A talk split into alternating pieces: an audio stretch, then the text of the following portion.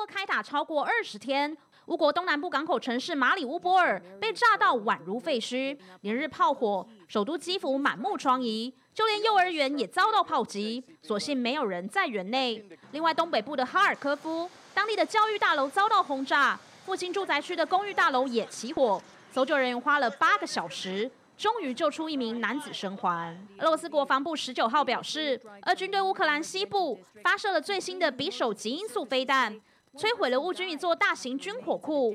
这也是这款新武器第一次用于实战。不过，美国防长奥斯汀直言，俄军攻势现停滞，显然出乎俄国总统普丁的意料。事实上，乌军奋勇抵抗，让俄军踢到铁板。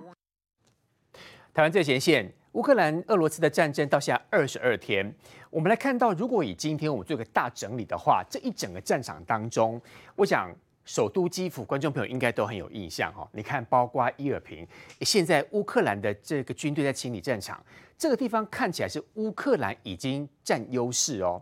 我们再往下看，包括赫尔松，包括马利波，如果以今天最新的进度来讲，也全部都是俄罗斯紧拍垮。但问题是。你应该也听到过，有很多国外的媒体一直在讲说，似乎俄罗斯的军队只用某部分的比例。但问题是，如果以按照这样的情形来讲，照道理说，应该很快俄罗斯的普京就要出来道歉，说他错了，他不应该攻打乌克兰。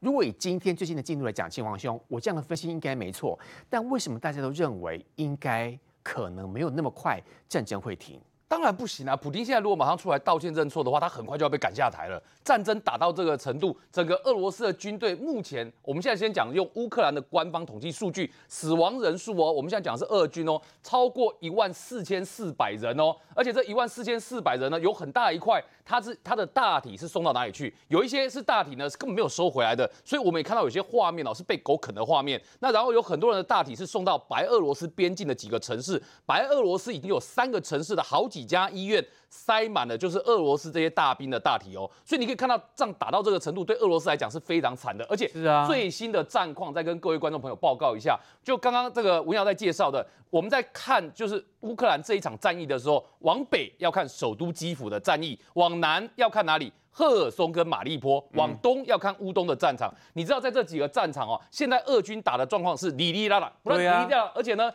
不但打的哩哩啦啦，最惨的是什么呢？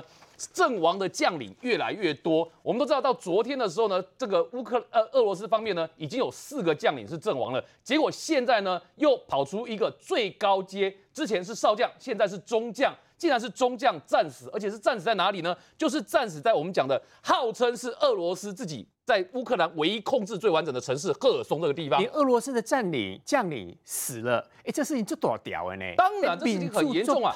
我们跟观众朋友讲哦，这一次俄罗斯号称派了二十个将领到乌克兰这个战场来，啊、到目前为止阵亡了五个人，而且是有证实的。很难看。那五个人，这等于是已经死了多少？四分之一的将领哦，而且而且那个文尧我们在讲是说，号称他完整控制了赫尔松这个地方，最新阵亡的将领就是在这个地方呢。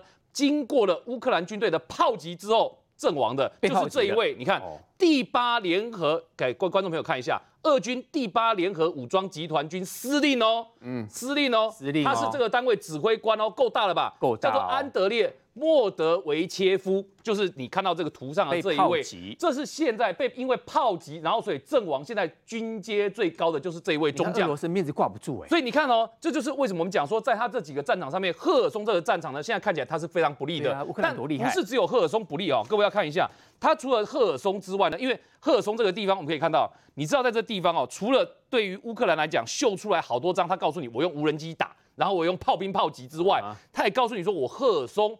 还有民众的民兵可以帮我解决在赫尔松的一些俄国的特务跟俄国纵队，哇，你可以看得出来这个军民之间的合作非常的密切哦。所以你看赫尔松是这个状况，我们再给大家看一下首都基辅的部分。基辅是非常重要的战区，因为对于这个俄罗斯来讲，本来普京的想法如意算盘呐，觉得我基辅打下来了之后呢，把泽伦斯基给赶走了，然后扶植一个傀儡政权，这个傀儡政权呢至少可以分裂乌克兰，这是他的如意算盘。打不下来啊，哎。不但打不下来，而且越打越得丢啊！什么叫越打越得丢？各位看一下哦，这是基辅，对不对？然后在这边伊尔平、这布查啦、哥斯托梅利这一带，这都是属于基辅的郊区，市区是基辅市中心在这里，所以本来俄军是希望打到这里面来哦，但是他俄军跟乌克兰军队一直卡在哪里？伊尔平这个地方，因为桥都炸掉进不来啊。对，然后所以在伊尔平这边呢，出现好几场的是俄军。俄军跟乌军在这个地方决战，结果呢，越打越回去，什么意思呢？俄军哦，俄罗斯的部队从伊尔平被退到布查，布查推到哥斯托梅利，到现在最新的是，连哥斯托梅利这个地方也被打退，一直退，所以一直退退到哪里？现在退到北边的这个这个欧泽拉这个地方来，奥泽拉这个地方来，所以俄军现在退到这里来哦，就一直往北退哦，所以才有往有那个。乌克兰的民众啊，就开玩笑说，你们就一路退回到北那白俄罗斯去，再往北就到白俄罗斯了啦。你们就一路退回白俄罗斯去算了。所以你看，在基辅战场，他们打的也很不顺。所以你而且看到的是什么？乌克兰军队在基辅的反攻。所以呢，西北这一路被打退，然后东北这一路呢，你知道多惨？东北这一路啊，许多的俄罗斯的军队跟装甲啊，被乌克兰军队直接用无人机炮轰。所以呢，东北这一路的俄军卡住了，然后西北这一路被打退，然后本来东边这边有一路已经自动丢回去了，所以等于包围基辅的三路的俄罗斯的军队都往回退，所以他们根本打不进基辅里面。所以这也为这也就是为什么哈，这刚好呼应了一件事情啊，就是为什么在前几天会有这个。波兰在内的三国总理去访问基辅，因为对这个地方显然乌克兰军队掌握程度很高，所以可以去。对，所以他们可以去，因为这个地方乌克兰的军方已经掌握的很完整，他们就是开始在做反攻，所以反攻的动作从南方的赫尔松跟基辅你就看得到。好，那现在个最妙来了，现在在哪里呢？是我们在乌东的部分哦，就是我们看到在乌东的部分，你也看得到，就是说这个俄的乌克兰军队反攻的状况，就是在顿涅茨克这个地方，顿涅茨克这个地方呢。乌克兰的军队在这里也在做反攻的动作，然后对俄罗斯来讲，现在最尴尬的一个地方就是马利波。马利波就是我们讨论的一个礼拜，俄罗斯在这边狂轰滥炸、断水断电断粮，意图要逼这边的人就范的地方。结果马利波打到现在，俄罗斯军队打下来了吗？没有。马利波这边俄罗斯军队还是没有打下来，不但没有打下来，而且在这个地方乌克兰的亚速营哦。打了好几台俄罗斯的战车，还示范了说他们怎么用无人机轰炸俄罗斯的装甲车给你看。所以你可以看到的是哦，在这个地方处处被乌克兰反攻的情况之下，所以就有人形容说，现在普丁有可能要面临一场史诗级的惨败。不过瑞德哥，我想请问，刚才从清华兄讲这么多的现状，我刚一开始我也问啦，都打不下来啊，那俄罗斯的面子其实真的也。挂不住啊！那普丁干脆出来跟大家说道歉。不过瑞德哥一定会告诉我说，不可能，以普丁的个性，他一定会撑到底，面子一定要挂得住，到最后顶多逃亡而已。普丁就算会下台，他也不会道歉，这是他的个性，他不能道歉，他也不会道歉。那么刚刚这个呃，秦王所说的是事实。可是问题是，那么并但是并不是一面倒的倾向乌克兰，为什么呢？今天就在一场轰炸的过程当中啊，事实上乌克兰的一个军营总共有两百多名的士兵被炸，那现在死亡人数还不知道，至少已经死亡炸死了数十名啊，嗯，那而且是在睡梦当中被炸死。那除此之外呢，今天呢、啊，呃，俄罗斯它动用，呃，大概是俄罗斯史上第一次，也就是。所谓的极音速十倍音速的这个匕首飞弹，一直是跑得很快的意思。呃，你以现在全世界所有的拦截飞弹拦截这个系统呢，都没有办法拦下，拦截不到，因为它是十倍音速。啊、那么这个匕首飞弹呢，过去俄罗斯曾经展示，但是第一次在实战里面使用是在今天使用。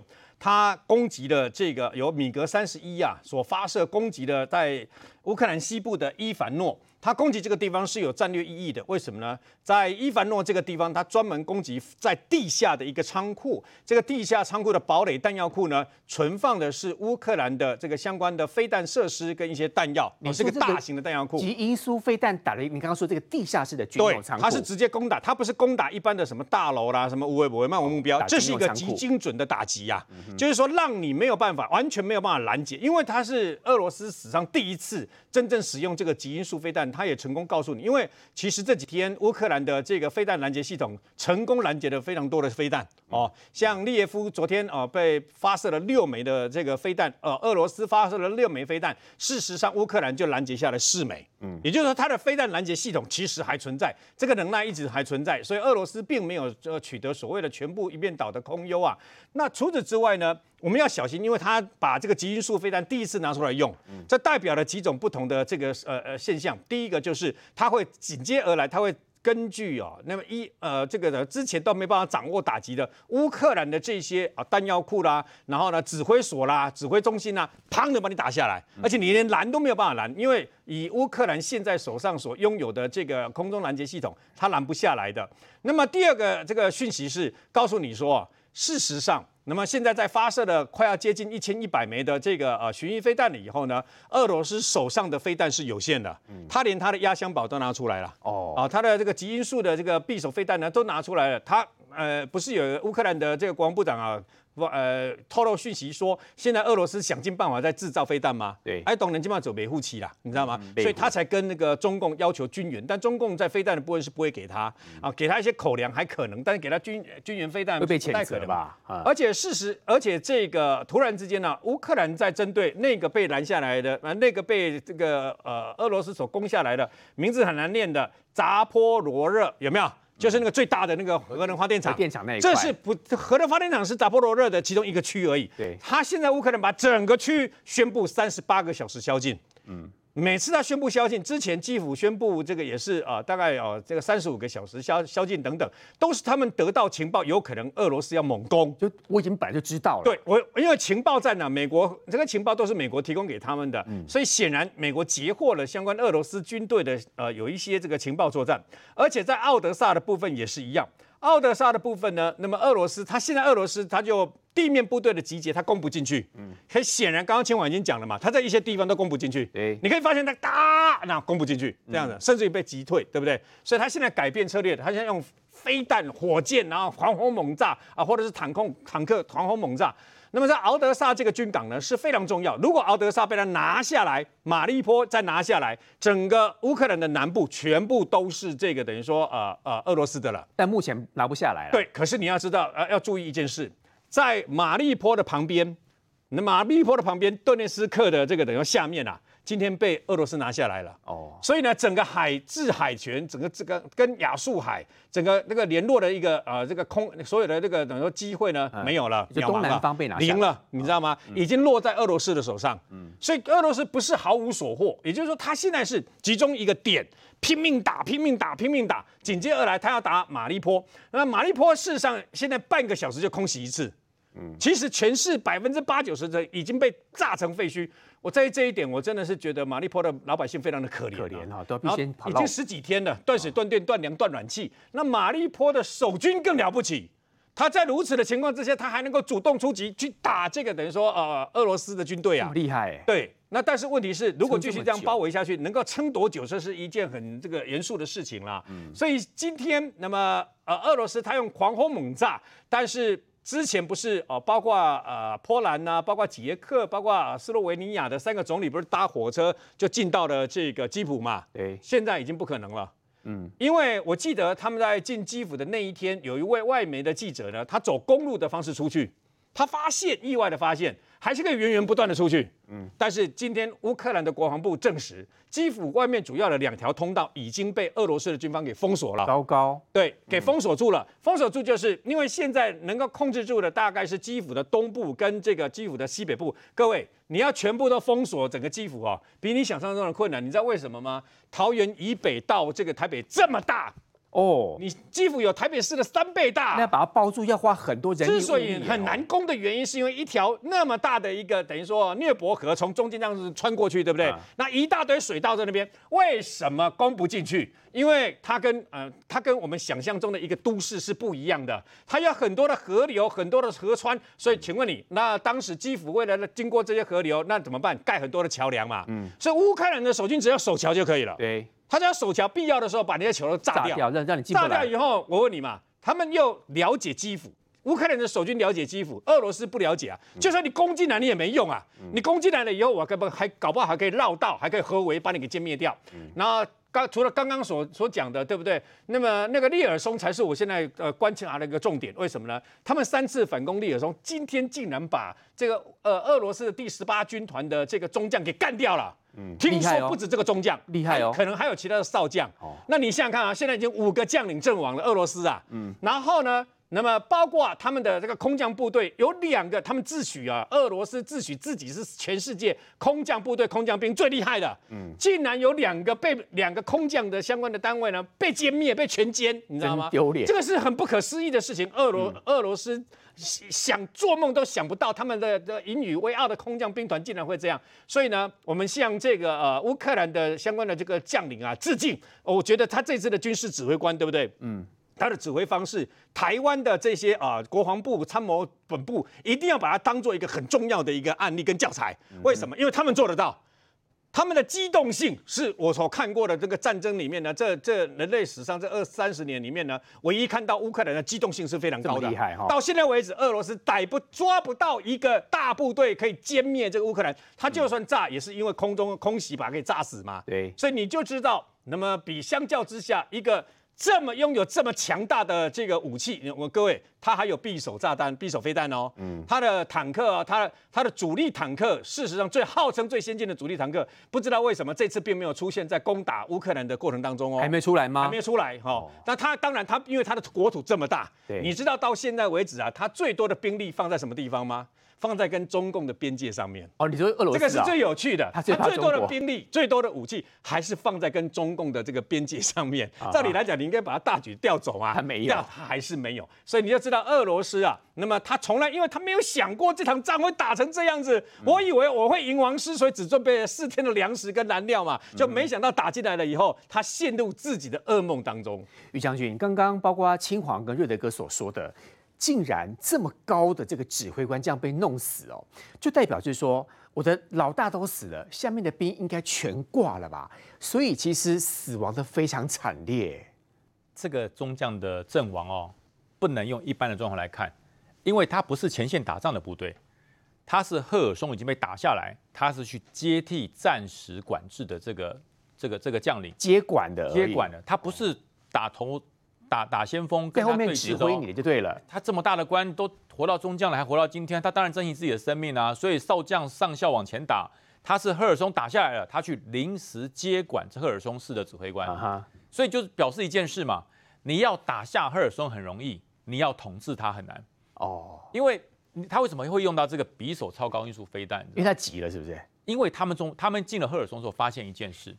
他们发现一件事，因为他们为什么要开始打西部的这个军用仓库？这军用仓库在哪里？在大楼的地下室。他发现了，所以先把它处理掉。对，他一直找不到，说，哎，到底这个乌克兰的武器都放哪里啊？嗯，不是听说美国运来了很多标枪，这个英国也送给他们很多那个 New Law 的飞弹吗？这到底在哪里都找不到，到处找找不到军事堡垒。后来他们发现了一件事，这些军火库全部都放在大楼的地下室。嗯，就是。我们现在停汽车的地方了，全部放在下面。对，里面地下二层、地下三层。可是那个地方呢，你用一般的火箭弹打不烂。你一般火箭弹打那个大楼的顶上，对不对？那大楼顶上就两层没有了而已嘛，下面还有十层啊。啊，对。所以打不烂，需要这种极音速飞弹才可以打。它有穿透性。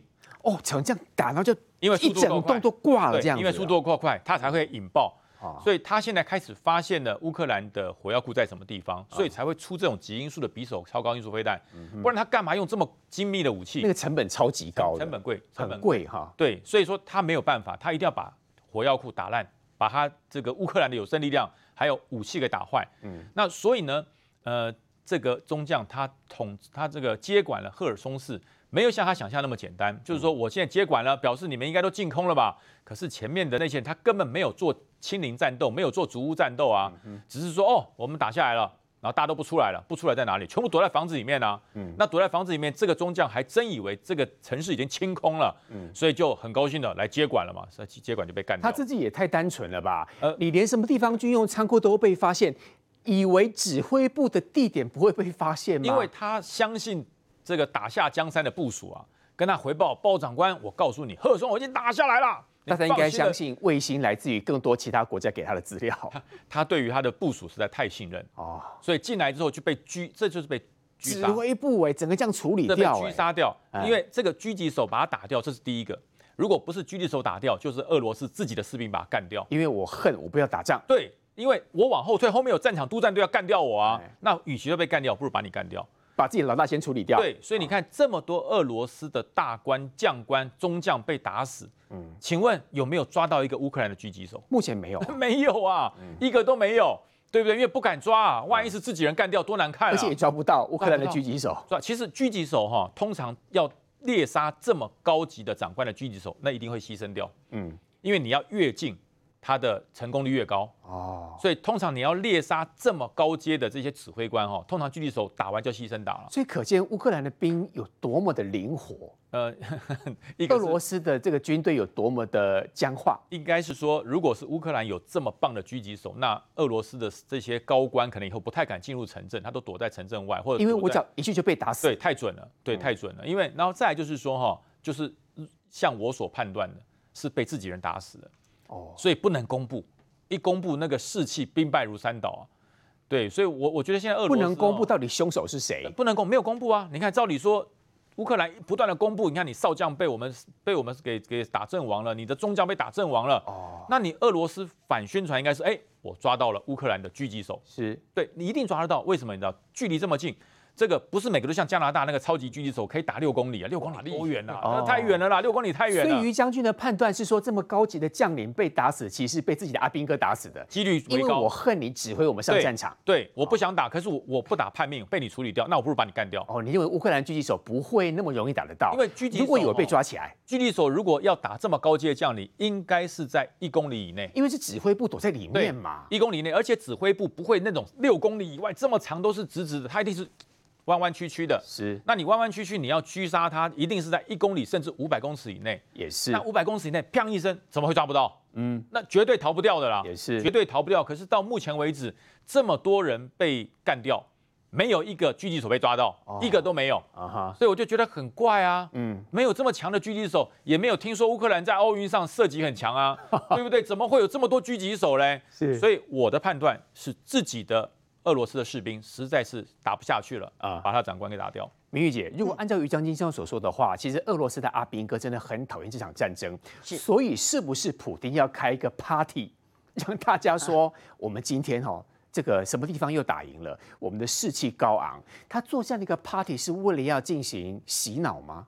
呃，应该说是新战喊话啦，就是说现这场战事哈，除了就是大家比这个武力或持久的战力之外，另外新战也是。占了很重要的部分嘛，所以你可以看乌克兰常常三不五时就试出一些俄罗斯的这个军人被俘的这个画面啊，比如什么跟妈妈通电话啦，然后什么什么就讲一些有的没有的。俄罗斯会这样做，那普丁一定会这样做嘛？尤其普丁又是特务出身，所以他刚好选在哈这个时间点是二零一四年哈这个俄罗斯并吞克里米亚八周年的时间，他选在一个哦世界杯的那个很大的一个体育场哦，还找来二十万人呐哈，唱歌跳舞呼喊呢，来来开这个所谓叫做 Z 的这个 party 啦哈。那不过也有一些人质疑说，哇，您这个找了二十万人，那二十万人很多可能是什么国营企业的员工啦，或是学生啦，非来不可。对对对，然后大家就这些这些人是最听话的嘛，哈。好，那我还是歪一下喽。那到底为什么是 Z 啊？很多人会觉得说，这个嗯，我们常常看到那个俄罗斯的那个战车上面会写 Z 啊，甚至就是说俄罗斯的运动选手在胸口写个 Z，或者你支持会写个 Z，这 Z 到底是什么意思？有没有人想过？因为 Russia 也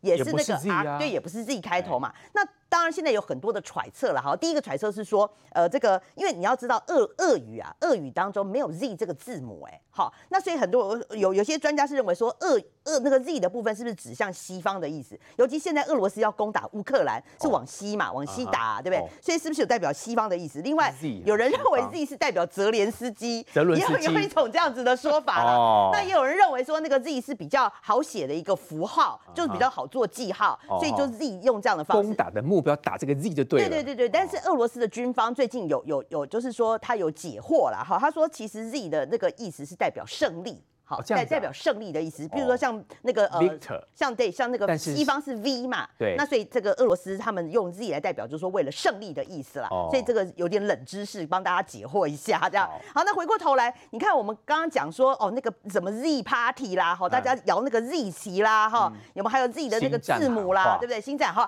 那不得了了，那普丁在这个时间一定要在这个台上开始宣讲嘛，哈，嗯嗯、就说其实呃，这个为什么俄罗斯要发动这场圣战啊，哈，其实是为了要又又又来了嘛，要去纳粹化啊什么之类的，然后解救乌克兰。可是妙的是，普丁啊在讲讲讲讲到一半的时候，哎，这是国营电视台帮他直播的，帮他转播的那个画面。讲到一半，普京的画面被卡掉，哎，谁那么敢？谁这么大胆？你能想象在那个画面？对，那个那但通常我们通常切画面，大概有不外乎三个理由嘛。第一个理由就是突然。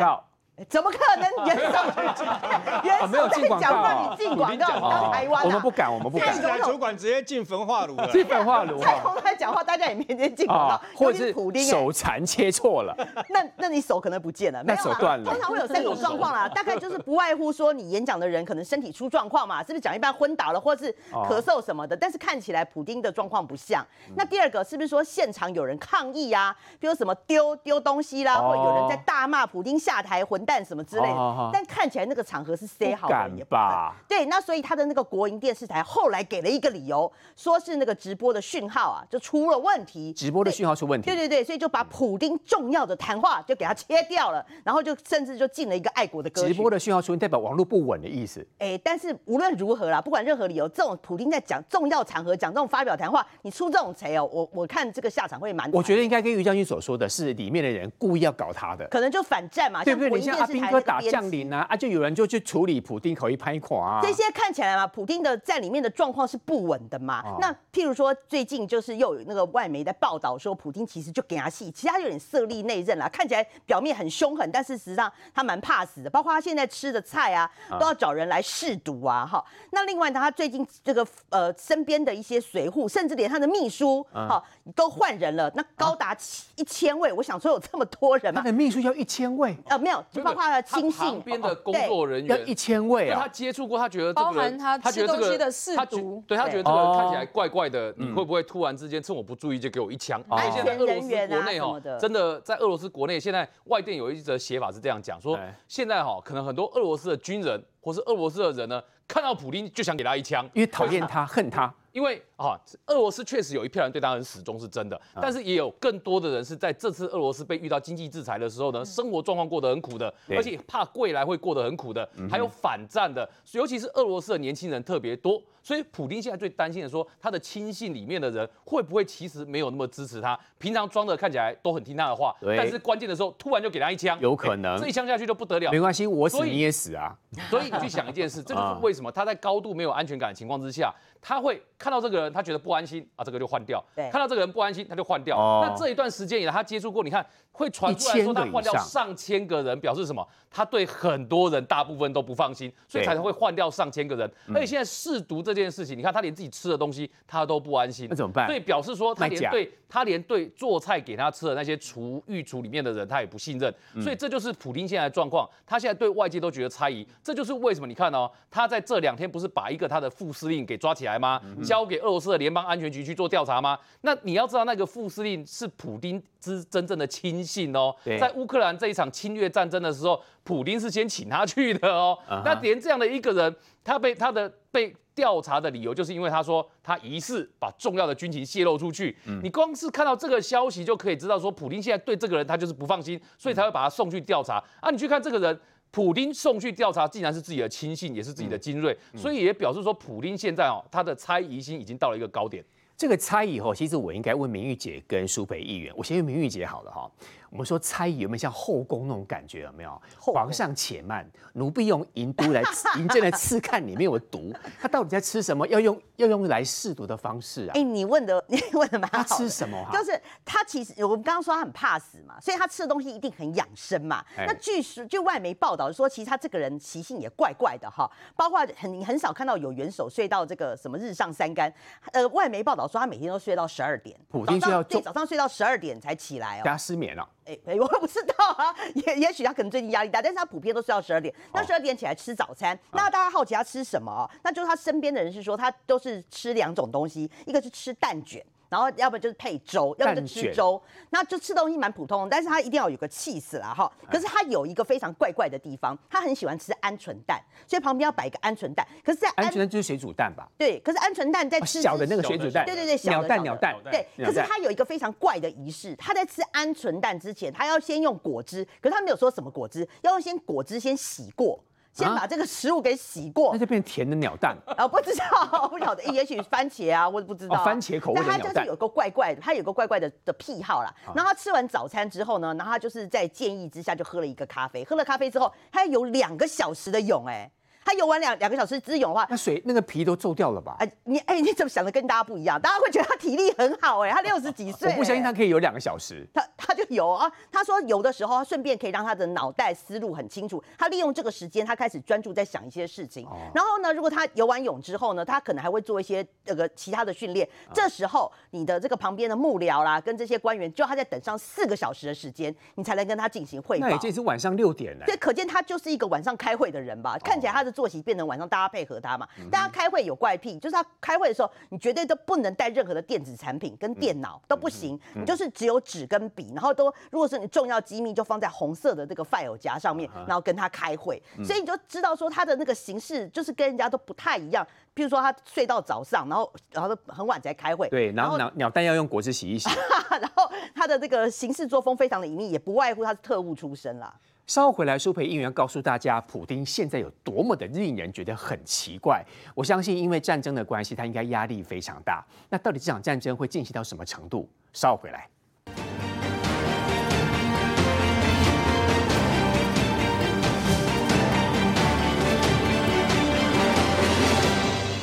战争到二十二天了，那我们看到今天最新的很多进度呢，都是乌克兰的这个捷报频传哦。那是不是也就是因为这样，舒培预言导致那个普京他也跟丢哈，他就直接先丢这个超音速飞弹，刚刚将军所说的嘛，直接把这个军用仓库先处理掉。另外这两个就真的很妙哦，因为就是。自己已经很弱了，所以一定要开一下 party，告诉自己，告诉全部的人说没有，我们很强。但私底下吃东西的时候又很担心有人，任何人要暗杀他，吃东西要先测毒，然后呢要人离他远远的。其实我觉得他也辛苦啦，嗯，因为战争可能已经快精神分裂了。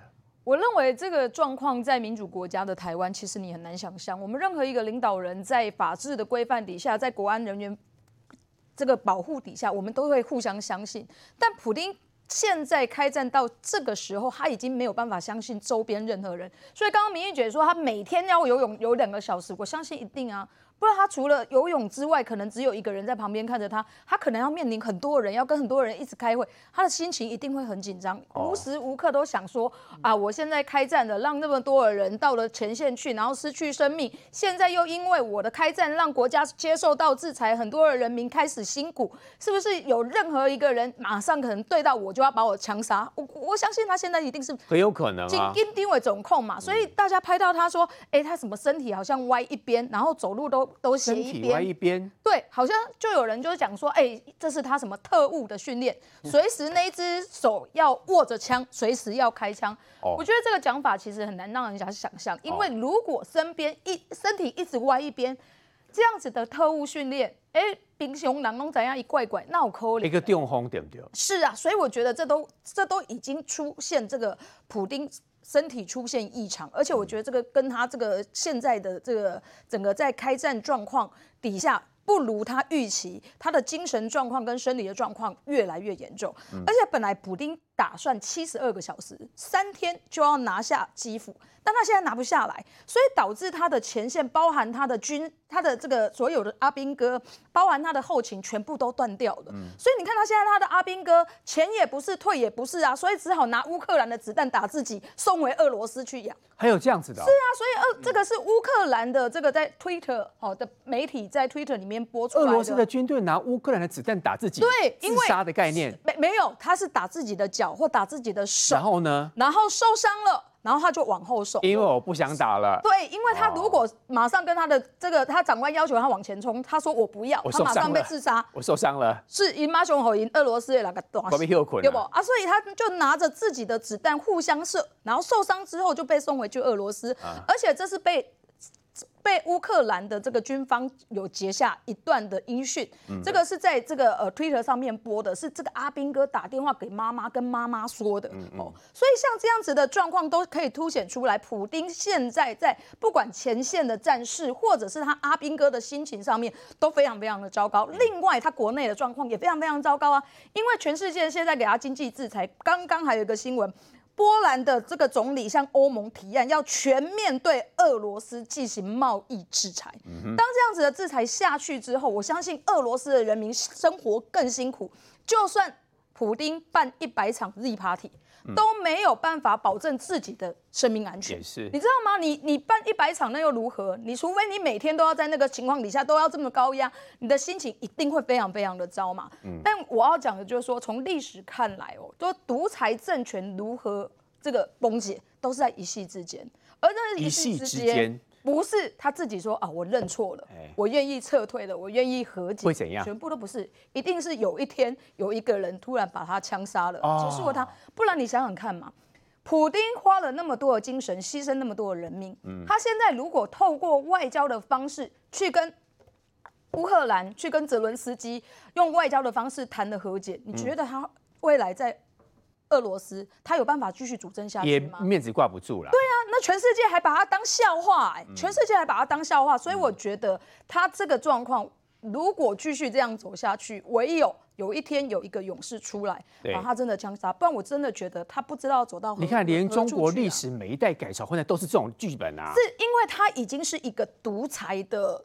人，他不是一，对，他不是一个民主国家的领导人。民主国家的领导人，因因为有互相制裁的方式，我们可以有一个机制让他下来。对，但他现在，你看他所有的军事，所有的包含这个什么 Z Party，哎，你你让你的军队到前线去打仗，你找了二十万人在你的国家开 Party，你开什么玩笑啊？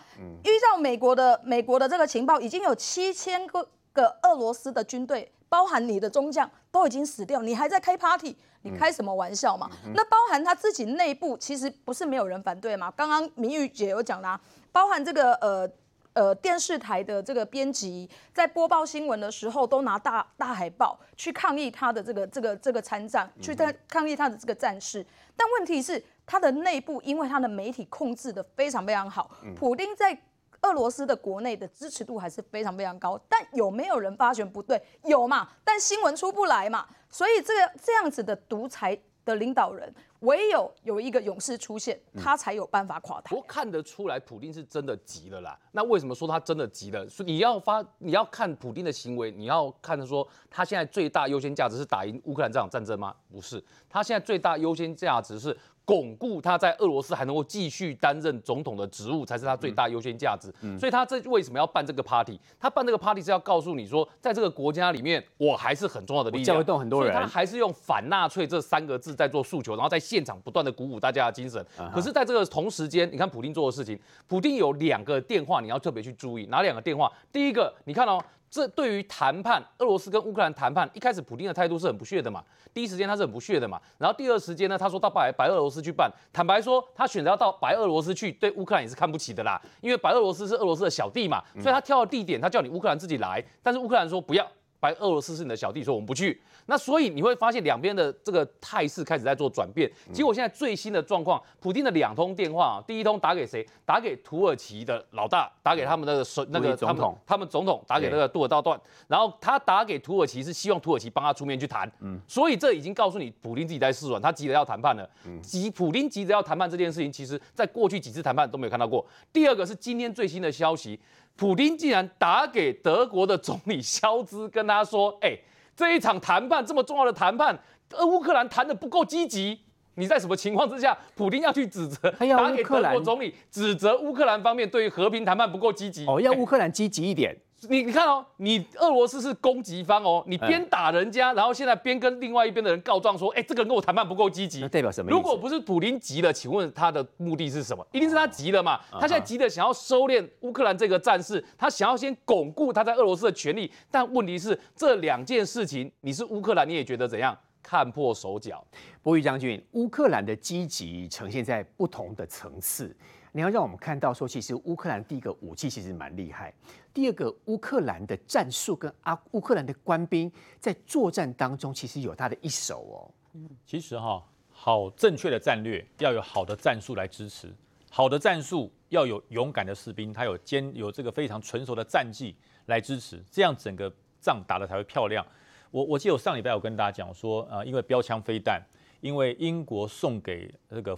这个这个乌克兰的这个 New Law 这个飞弹哈，这几个反、嗯、反战车飞弹。你说那个标枪就像标枪那样细细那个，然后扛在肩膀上就可以打出去，那叫标枪飞弹，那叫 New Law。那 New Law，呃，那个标枪比较短机，比较粗，比较贵，啊哈，比较棒，啊哈，那个标枪二十万美金，更大只的 New Law 两万欧元啊，这差很多。就是画面这个吗？现在这个？哦，这个这个东西对，这个是 New Law，哎，这是 New Law。这是比较两万欧元，就算是呃比较廉价的标枪，哦、但是它的原理类似不相同。对，因为为什么标枪贵呢？标枪打出去之后，它是完全智慧导引，这是最高等的战车导引。它会找目标，它找到目，它就是我瞄瞄准好以后，对不对？锁定了，我把它把它丢出去，打出去，嘣，它两段式点火，先抛出去五公尺之内，它自动点火，向冲向云霄，然后在云霄上，它的弹头会依据你。导引的目标，他就自己去追，你人就可以跑了，不要管，人就他去打，他这最贵的，所以一发二十万美金。每次我们说打出一发就是一一一个进口车飞走了，一发二十万美金，二十万美金，标枪很贵。那 New Law 两万欧元，那为什么呢？他要他的做法哈，他的做法叫惯性导引，就是我今天看到战车在跑，我要追着战车这样子跑两到三秒，然后把它按出去，按出去你自己也可以跑了，飞弹也会追，但是飞弹不会冲上云霄，它是平行飞行。飞到战车的上方，这个飞弹会感觉到我到它上方了，它在它上方空炸，然后一个热气流往下往下烧。我我在坦克车在上面，我知道说我地点到了，对，我到了，炸这样，对，对，爆炸向上烧，这么厉害。这是 New Law，这是最便宜又经济，这应该是瑞典做的了。他们这个时候研究出来很棒，这次在这个这个战争里面大发这个这个大出风头了，是便宜又好用。可是呢，今天我们看到乌克兰用的，那我真的是就叫是这个乌克兰人越战越勇了。第一次你用标枪打，觉得很有信心，连续打了几发之后，你发现你拿什么枪都打得中了，就像那个那个狙击手哈，他拿狙击枪打很准，对不对？六公里外打得到，这样六公里真厉害。那等到你信心打出来了，我告诉你，你你拿一支。一般的步枪你也很准，这么厉害？对，你就很准，因为你已经信心打出来了。啊、怎么打？就像人家讲那个打篮球打顺了有没有？啊、他就跟我说，那个篮球框啊，跟水桶那么大了，三分一投就进。对，怎么投都进，就是那个篮球的射手打出信心来打神，手感出来了啦。对，怎么投都进。哎，乌克兰现在就这样，他你看从标枪到 New Law，今天打的这我我这我看了说就佩服，那是什么？你知道？那是类似我们国家的老托式，但是它是托式飞弹有做改进的。嗯，这是乌克兰自己做的飞弹。叫视图加 P 啊，视图加 P 这个飞弹哈，它是什么呀？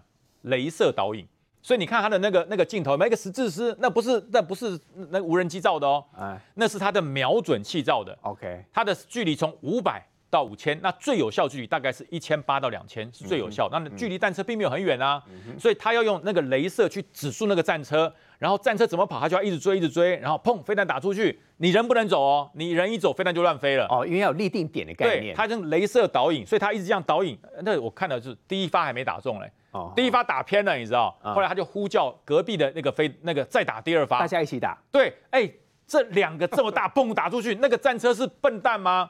我们应该就变笨蛋了。我是战，对，我是战车兵。我只要看到哎那个地方有火光，我的战车炮立刻摇过去，对，把它打掉。因为战车炮的飞行比这个飞弹快，是战车炮比较快，我就回击的概念。对，回击，他完全没有动作，就第一发打不到，他好像说哎闪过了，还第二发把它干掉了，然后还全程录影。嗯因为你能够用到这种所谓的这个视视力，这这种不是视力加，叫视图加 P 哈，嗯，它这个可以瞄的状况，就表示说你已经完全掌握战场优势，对，否则没有人胆子这么肥，它不是背在身上的哦，它有个三脚架架在地上，然后把它放上去，然后再这样追，然后这个地方在哪里？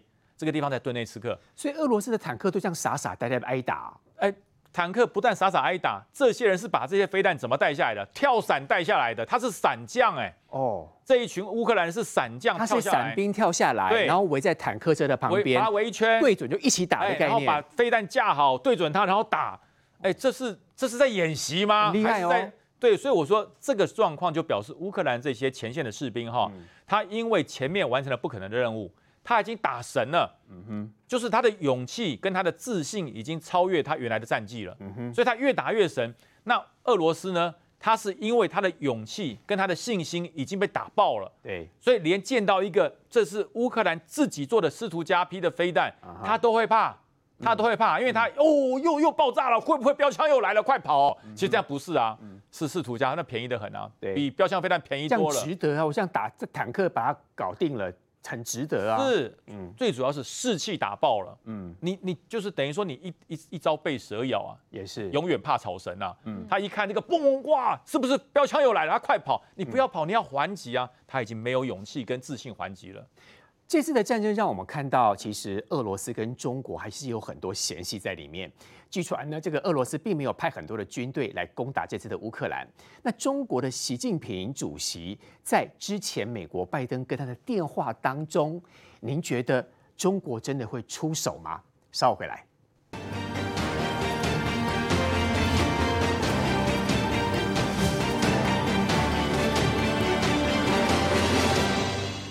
战争二十二天，那么今天的进度，我们看到很多地方，这个乌克兰传出捷报哈，那么俄罗斯的一些将领也因此被击毙。上一段当中，大家都一直热烈很讨论，就是乌克兰军队真是蛮厉害的，伞兵下来地面当当中，他看到一个呆呆的俄罗斯的坦克车，只要简简单单用一些比较。